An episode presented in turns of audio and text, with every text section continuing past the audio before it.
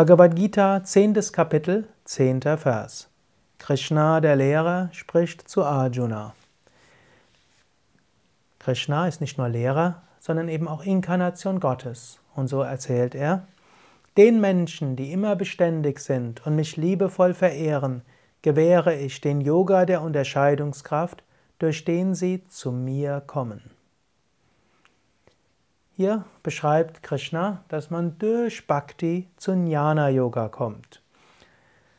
An vielen Stellen spricht Krishna über Jnana Yoga, er spricht über das Unendliche, das Ewige, das Absolute.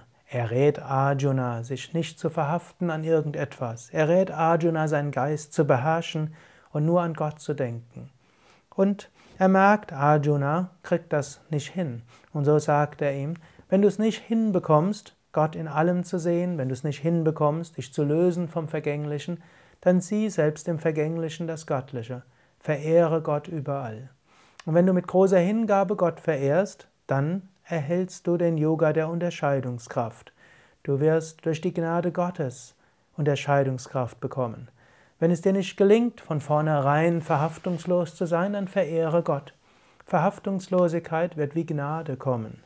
Wenn es dir nicht gelingt, bewusst zu unterscheiden zwischen dem Selbst und dem Nicht-Selbst, dann verehre Gott.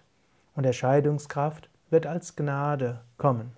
Und durch diese Viveka, Unterscheidungskraft, durch diese Vairagya, Loslösung, erfährst du dann das Höchste.